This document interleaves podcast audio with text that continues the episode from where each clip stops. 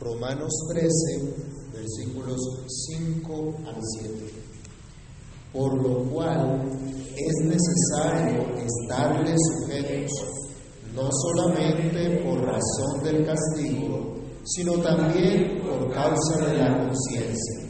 Pues por esto pagáis también los tributos, porque son servidores de Dios que atienden continuamente a esto mismo.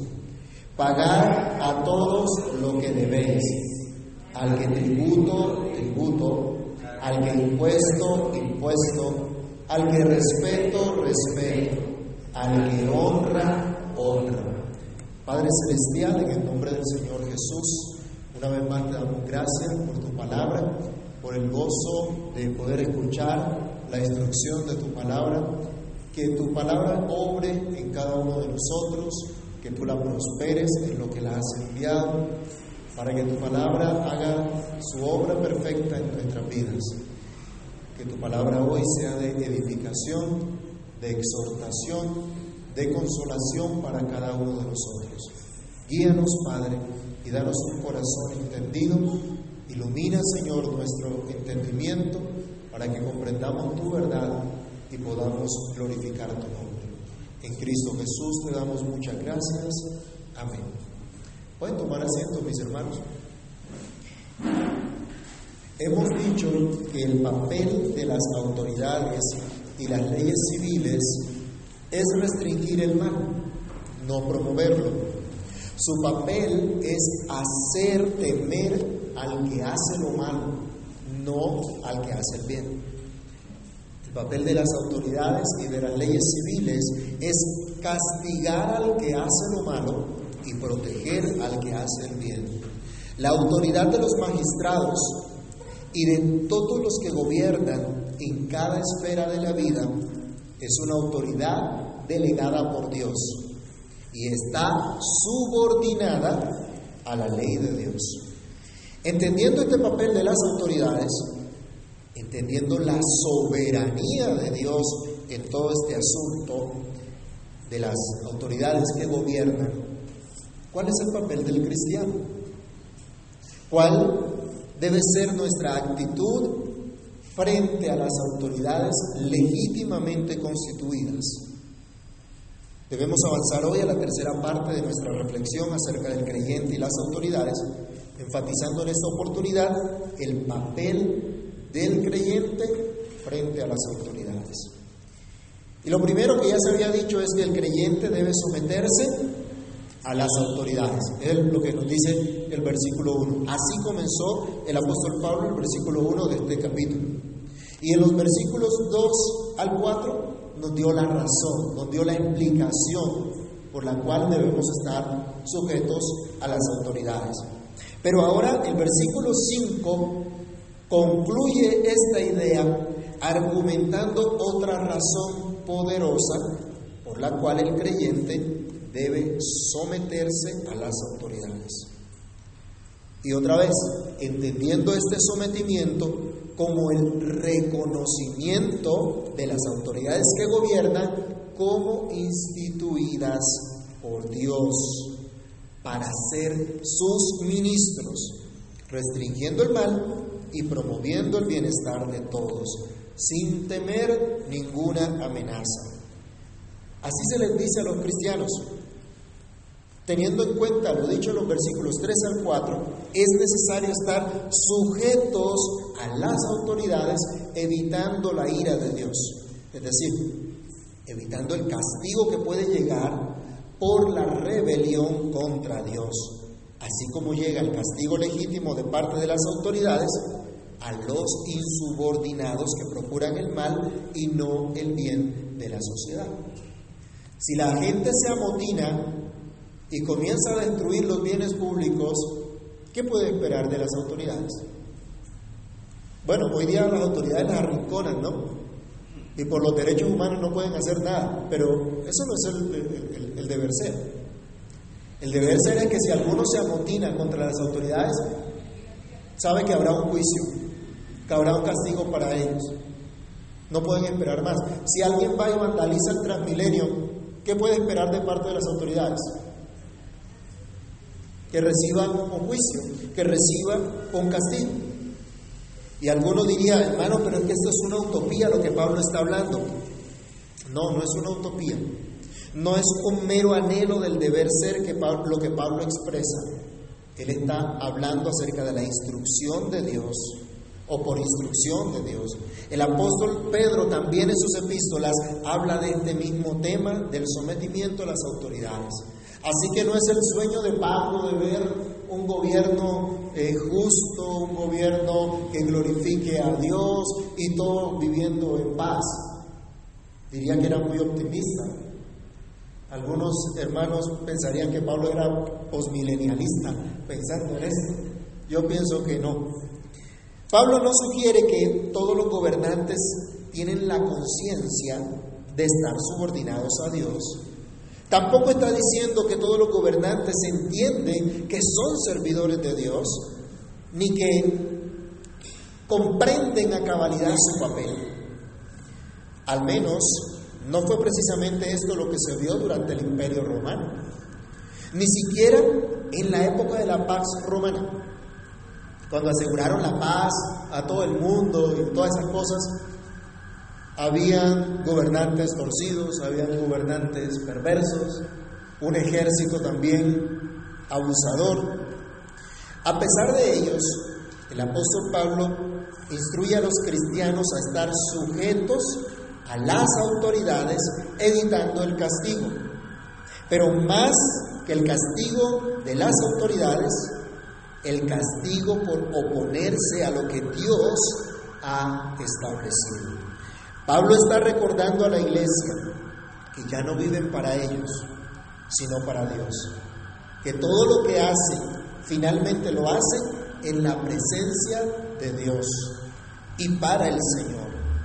Esto incluye el sometimiento a las autoridades. Y con esto estaban en realidad manteniendo una buena conciencia delante de Dios. Dice nuestro texto de Romanos, por lo cual es necesario estarles, estarles sujetos, no solamente por razón del castigo, sino también por causa de la conciencia. Leamos otra vez versículo 4 para que redondeemos acá en la idea.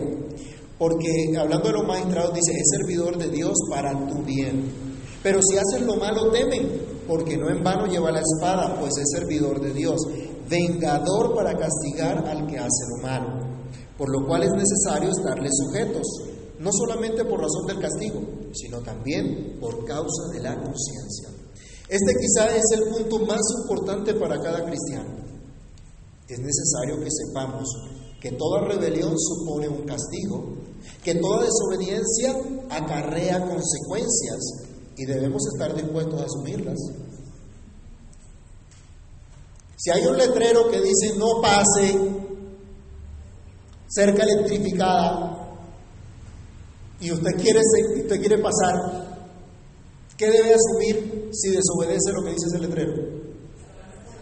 Debe asumir que se va a electrocutar o que le echen los perros bravos allí cuando pase la cerca que le dicen no pase. Ay, le están impidiendo el libre desarrollo de su personalidad. No, por algo le están diciendo que no pase. Hay alguna razón. Pero si usted lo pasa, debe asumir las consecuencias. Niños, los niños rebeldes deben saber que su mala conducta va a ser castigada. Si usted le contesta mal a su mamá, si usted irrespeta a su papá, pues seguramente va a recibir su castigo también. Así que debe asumir las consecuencias de su rebeldía. Si le dijeron, debe arreglar su cuarto y no lo hace, debe asumir su rebeldía, ¿o no? Cuando llegue papá o mamá a revisar, usted no arregló su cuarto, ah, bueno, tiene un castigo por desobediente. El creyente que decide ser indulgente con su pecado debe saber que habrá consecuencias dolorosas para su vida por dicha indulgencia. La iglesia que descuida el consejo de sus ancianos y prefiere el consejo del mundo, debe saber que habrá consecuencias de su rebelión. Pero más allá de esto, mis hermanos, se nos llama a vivir con una buena conciencia delante de nuestro Dios y Salvador, nuestro único Rey soberano. Esa era la manera de vivir de Pablo. Leamos por favor Hechos capítulo 23, versículo 1. Hechos capítulo 23, el verso 1. Cuando Pablo está haciendo su defensa ante un concilio, dice que Pablo mirando fijamente al concilio dijo, varones hermanos, yo con toda buena conciencia he vivido delante de Dios hasta el día de hoy. ¿Podemos decir eso? Debemos estar en capacidad de decir eso. Estamos llamados a vivir con una buena conciencia delante de Dios. Usted no necesita demostrarle nada a nadie. Usted no necesita mostrar qué buen cristiano es. Usted no necesita decirle a los vecinos, es que yo soy un cristiano de verdad, verdad. No, usted no necesita ninguna de esas cosas. Hay gente que le tiene miedo al hombre y vive en función de lo que el otro diga. Vive en función de lo que el otro piense.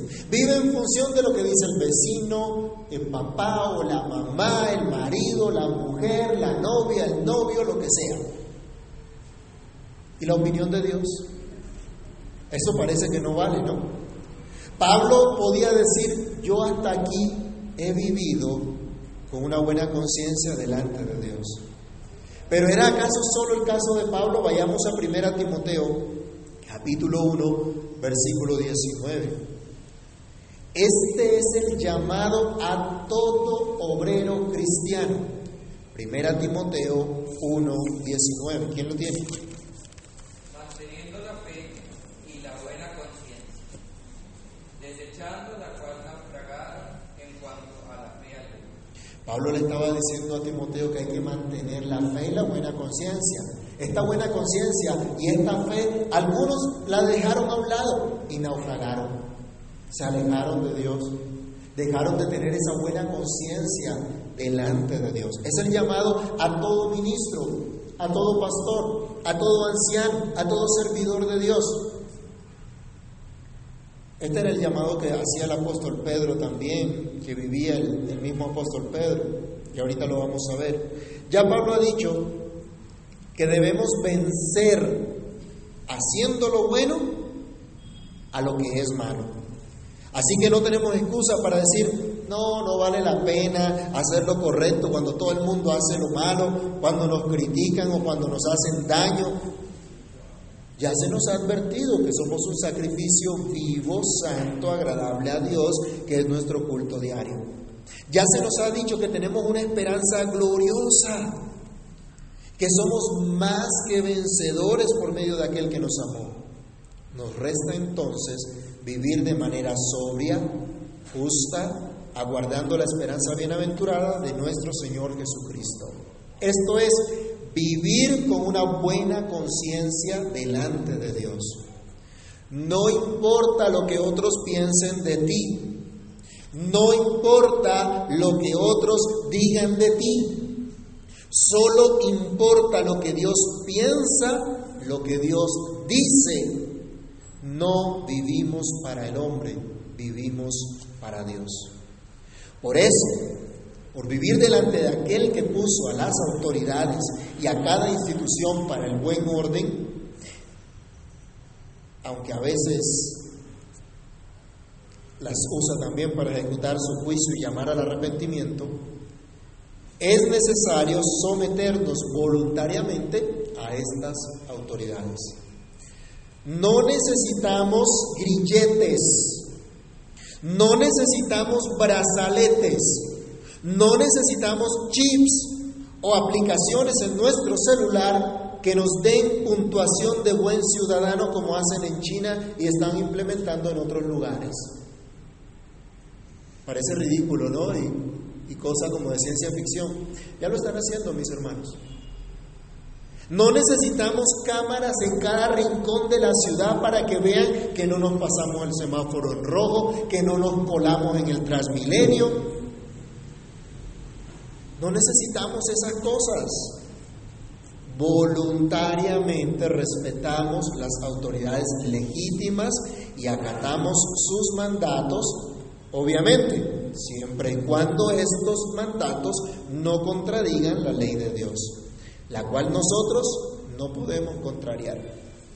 Vivimos delante de la presencia de Dios en todo momento, en toda situación. Y eso es lo que nos lleva a actuar con consideración y respeto por nuestras autoridades, considerando que son ministros de Dios. ¿Alguna vez se ha puesto a pensar en eso? Nuestro señor presidente es ministro de Dios. La alcaldesa de Bogotá. A mí me cuesta pensar en eso. ¿Con qué consideración llegamos? Bueno, ya acuérdense otra vez, no podemos partir de este texto sin tener en cuenta lo que ya habíamos visto. Ya habíamos visto el rol de las autoridades, ¿cierto? Cuando las autoridades se dedican legítimamente a lo que les corresponde, es cuando Pablo dice, estos son ministros de Dios. Del resto están siendo malos ministros, malos administradores. El versículo 6 de este capítulo nos muestra que cuando las autoridades se dedican diligentemente al cumplimiento de sus deberes como gobernantes, están desempeñando el papel de ministros de Dios y por lo tanto son dignos de respeto y consideración. Ya se nos ha dicho que son servidores de Dios para ejecutar juicio contra la maldad, para refrenar la maldad y promover el bien. Ahora, aunque nuestra traducción en la, Reina Valera nos dice nuevamente servidores, el griego utiliza un término especialmente dedicado al servicio de adoración a Dios, al servicio que nosotros brindamos como hijos de Dios, o incluso al que los ángeles brindan a Dios, y se dice en la Biblia que los ángeles son ministros suyos que hacen su voluntad. Cuando un gobernante cumple diligentemente sus deberes que corresponden a su dignidad de servidores públicos, están actuando como ministros de Dios. Leamos otra vez Romanos 13, 6. Pues para esto pagáis también los tributos, porque son servidores de Dios. Esta palabra servidores significa ministros de Dios, lo podemos leer también como ministros de Dios, que atienden continuamente a esto. ¿Cuántos tienen conciencia que son ministros de Dios? Muy pocos, ¿no? Pero mis hermanos, qué bueno sería que más cristianos fueran servidores públicos. Hoy los cristianos le huyen a ser servidores públicos. Y los cretinos o cretinos que andan por ahí hacen lo mismo que los demás. Y se dejan enredar por las mismas mañas. Pero qué bueno sería que hubiese más cristianos, servidores públicos, ministros de Dios en la presidencia, ministros de Dios en el gobierno, en el Senado, en las gobernaciones, en las alcaldías. ¿No creen que tendríamos mejores tiempos? ¿No creen que tendríamos una mejor nación? Y algunos dicen, no, eso fue solo para el pueblo de Israel, eso es una utopía, eso no va a pasar nunca. Pues si la iglesia no asume su papel, si la iglesia no asume su responsabilidad, pues seguramente no va a pasar. Porque Dios llama a la iglesia para ser luz y para ser sal de la tierra, de toda la tierra, de todas las instituciones en esta tierra. Pero a veces pensamos que se limita solamente a, a este cuadrito en el cual estamos reunidos nosotros hoy.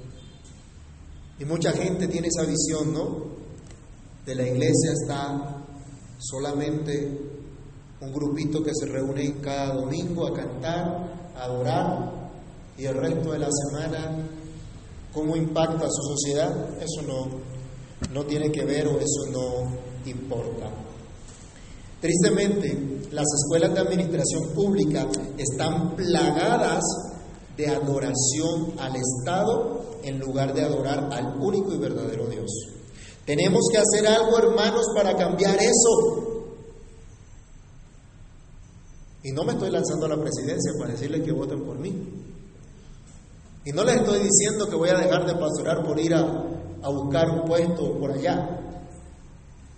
Pero tenemos que hacer algo para que los servidores públicos entiendan su deber sagrado de servir a sus conciudadanos, de administrar los bienes de todos para la verdadera prosperidad de todos y no solo de los gobernantes de turno. Hay mucho trabajo por hacer, mis hermanos.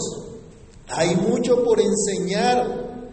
Comencemos ya nosotros entendiendo que los gobernantes que cumplen su deber están siendo no meros servidores públicos, sino también ministros de Dios, por lo cual les respetamos y les honramos.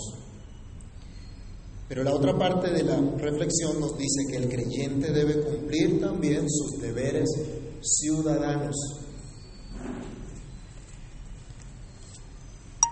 Esto de pronto se deja, algunos lo dicen implícito, otros no hablan de ello, pero como les decía antes, no necesitamos cámaras de reconocimiento facial ni aplicaciones en nuestros celulares para que nos digan el puntaje de buen ciudadano que tenemos. Como cristianos somos promotores del buen orden social, del cumplimiento de los deberes que tiene cada ciudadano. Estamos en un tiempo en el cual todo el mundo pelea por sus derechos, todo el mundo grita por sus derechos, tira piedra, rompe cosas, y muchos pelean por derechos que no existen. ¿O es que acaso existe el derecho a matar? Eso no existe. Pero las de pañoleta verde celebraron a la corte que puedan matar a los niños hasta los seis meses en el vientre. Eso no es un derecho. No existe el derecho a matar. No existe el derecho a la educación gratis porque la educación es deber de los padres, es responsabilidad de los padres. No existe el derecho a renta básica universal. Todos tenemos capacidades dadas por Dios para trabajar, para buscar nuestra prosperidad y ayudar a la prosperidad de otros. Yo sé, mis hermanos, es cierto que muchos en esta sociedad están pasando situaciones difíciles y requieren un apoyo temporal para superar estas situaciones.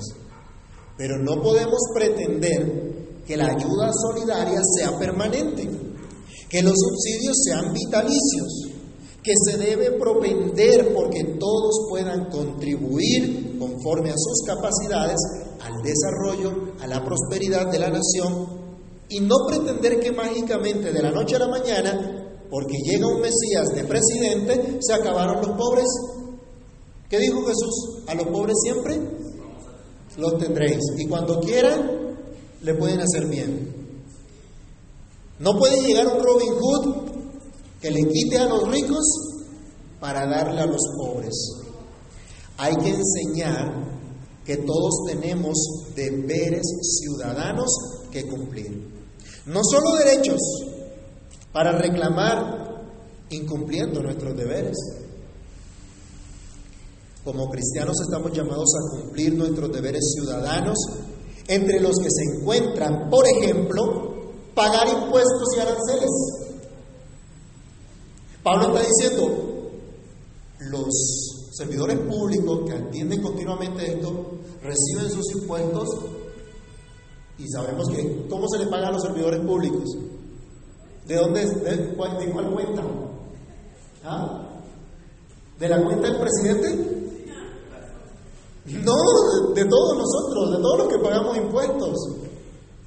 Pero también ese dinero se debe utilizar para las obras de infraestructura, para las cosas que es deber del Estado como, como ente, como institución, desarrollar también para la seguridad.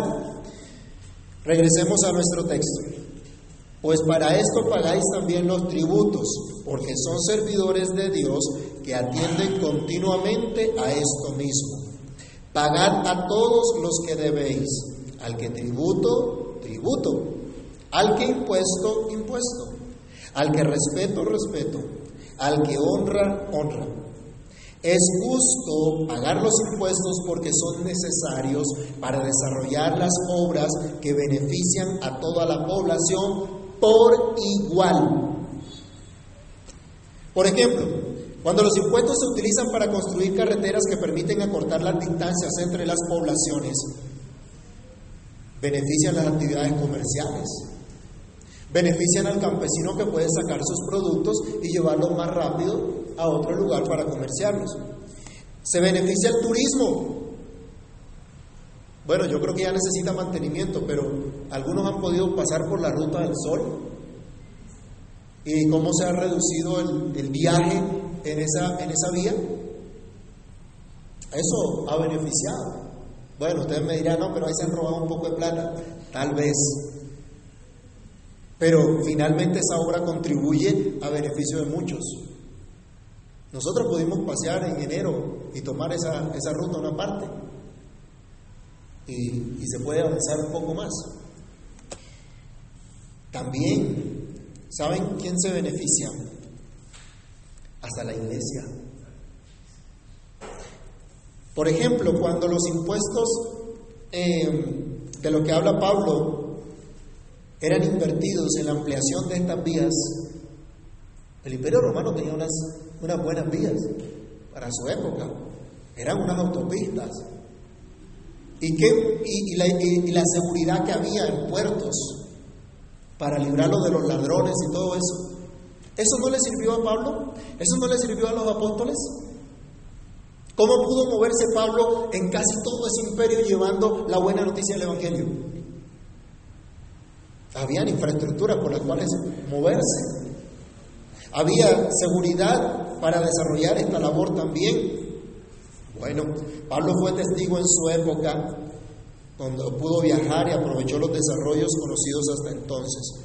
Cuando los presupuestos de las ciudades se utilizan para desarrollar proyectos de acueducto, de saneamiento básico, llegando a zonas que más lo necesitan, mejoran la calidad de vida de estas personas y de toda la ciudad.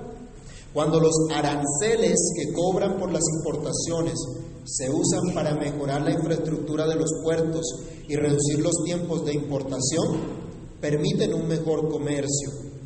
Los cristianos entonces no pueden estar de acuerdo con practicar el contrabando ni la evasión de impuestos.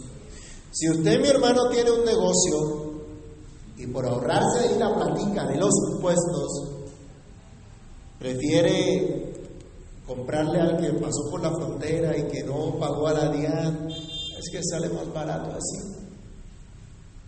Usted está contrariando la ley de Dios. Usted está en contra de lo que Dios enseña, en contra de lo que Dios dice. ¿No? Hay que pagar los impuestos. No pague el impuesto predial y verá qué pasa. Y si usted va a comprar algo del exterior, pues tendrá que pagar el arancel que corresponde. ¿Sí? Y viene otra discusión, no, es que esos impuestos se los roban. Esa es otra discusión que debemos considerar también qué hacemos en eso. Pero la solución no es no puedo dejar, no puedo pagar más impuestos, no voy a pagar impuestos y me voy a resistir a hacerlo. ¿Lo hizo Cristo? ¿Se resistió Cristo a pagar el impuesto del templo? ¿Se acuerdan? No, él no se resistió, él también lo pagó.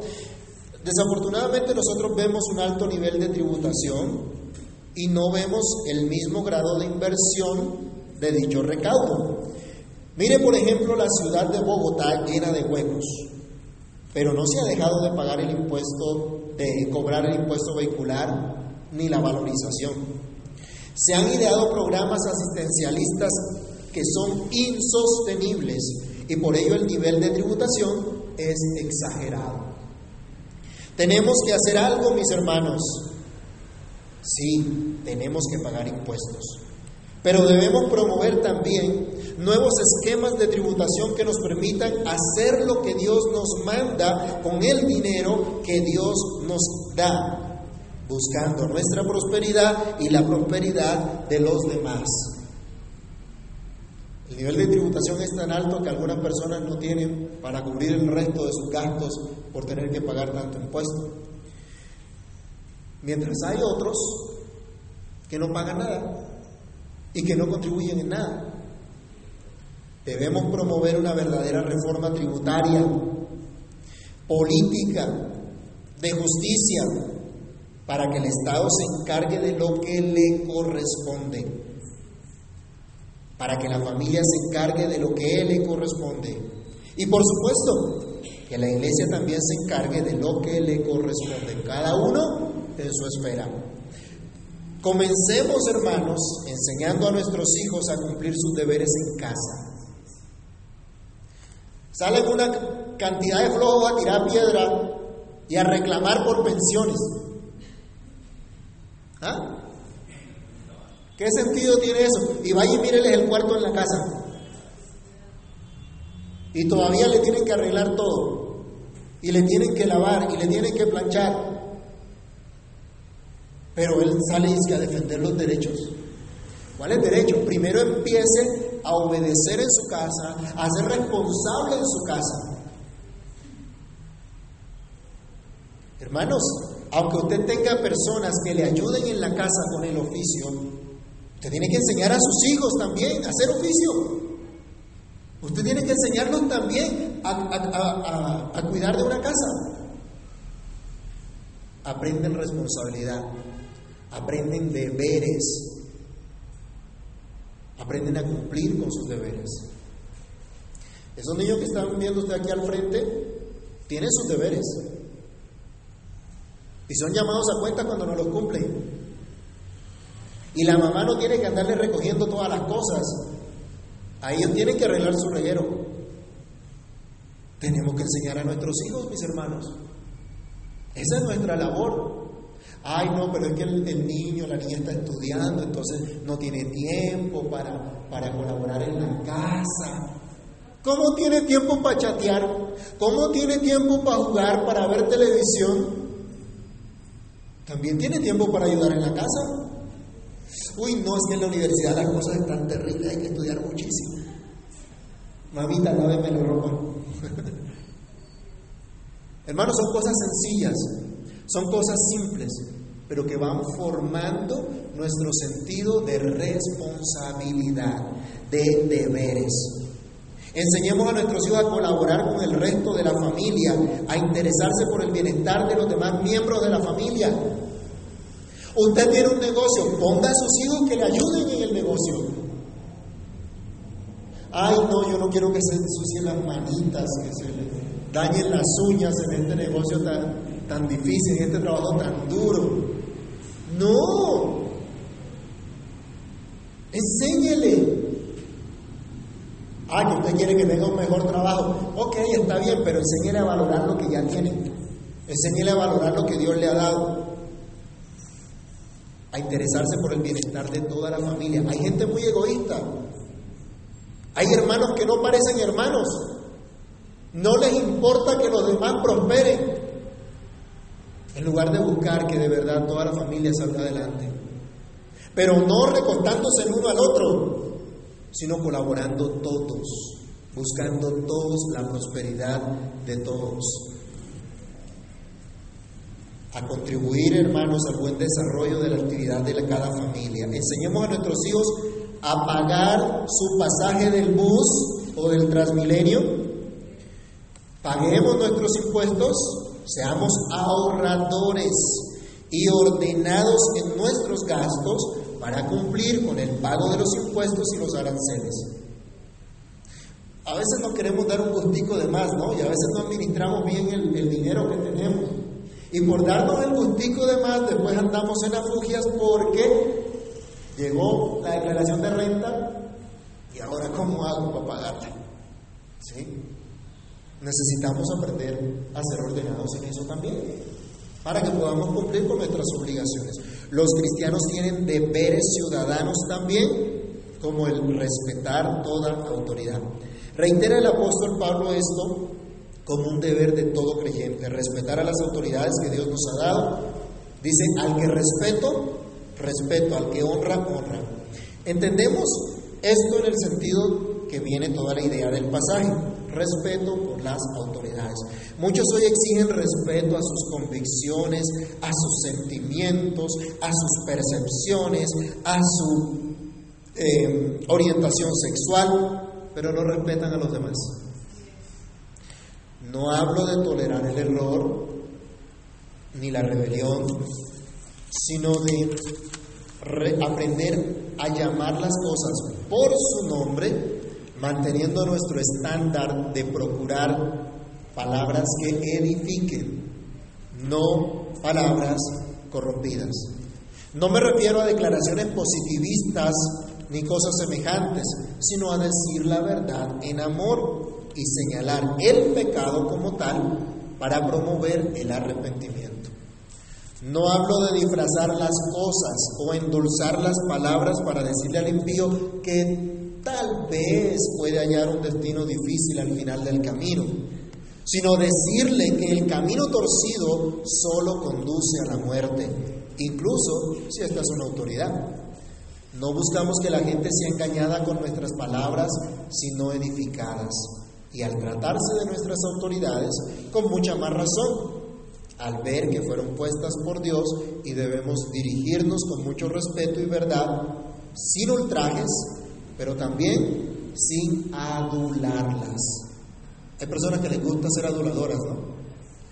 Ay, ¿cómo estás de, de bonito, de lindo? Ay, qué cosa tan buena la que estás haciendo, pero por dentro están diciendo otra cosa. Hipócritas.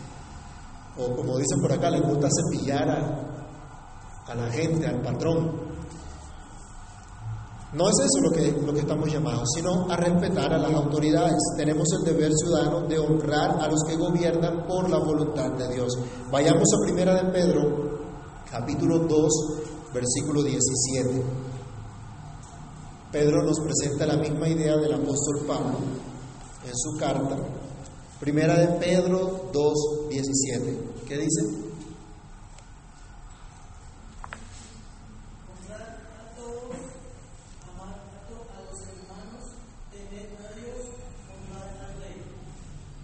habla de honra también a los que gobiernan. Pablo dice que debemos respeto a quien, tenemos que dar respeto a quien debemos respeto, debemos que dar honra a quien debemos dar todo ese reconocimiento. Las autoridades que gobiernan tienen una investidura dada por Dios y por esta razón ostentan un honor que debe ser reconocido. Es por esto que usted escucha de los honorables presbíteros en nuestra iglesia reformada. Es por esta razón que usted escucha de los honorables magistrados de nuestro sistema judicial. Es por eso que usted escucha de nuestros honorables senadores en nuestro sistema legislativo. Que algunos no se comporten a la altura del honor que Dios les ha otorgado es otra cosa.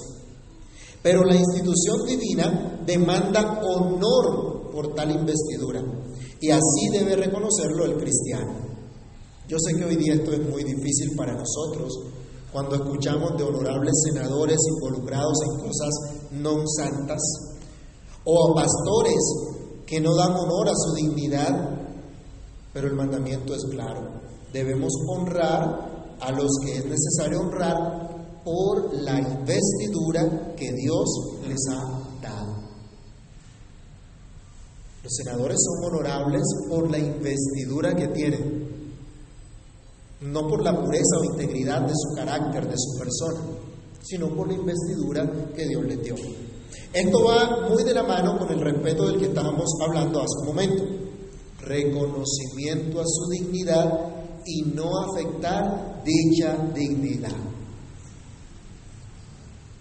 Ah, es que esos políticos son unos ladrones, unos corruptos. ¿A usted le consta? No, que este presidente es un asesino. ¿A usted le consta? ¿Usted tiene pruebas verídicas de lo que está diciendo? Si no las tiene, quédese callado mejor. Eso es lo que nos llama Dios y el, respeto que debemos tener. Mis hermanos, ¿quién es nuestra máxima autoridad? Es Dios, ¿no? Él es nuestra máxima autoridad. ¿A quién debemos toda honra? A Él, él merece todo reconocimiento. Bueno, si vivimos para Él, mantenemos nuestra buena conciencia delante de Él en todo lo que vivimos, en todo lo que hacemos, en la forma como nos conducimos delante de Él y delante de las autoridades que Él nos ha dado.